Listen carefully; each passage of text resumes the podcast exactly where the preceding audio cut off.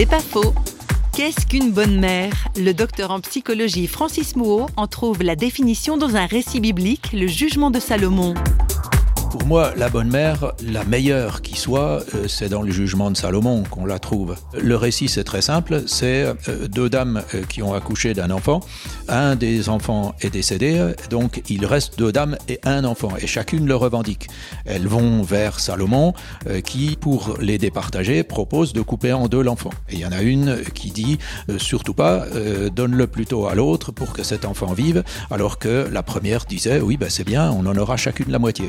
Donc euh, Salomon dit, bon, ben maintenant je sais qui est la vraie mère.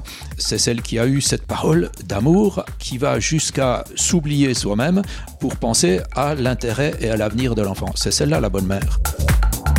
C'est pas faux, vous a été proposé par parole.fm.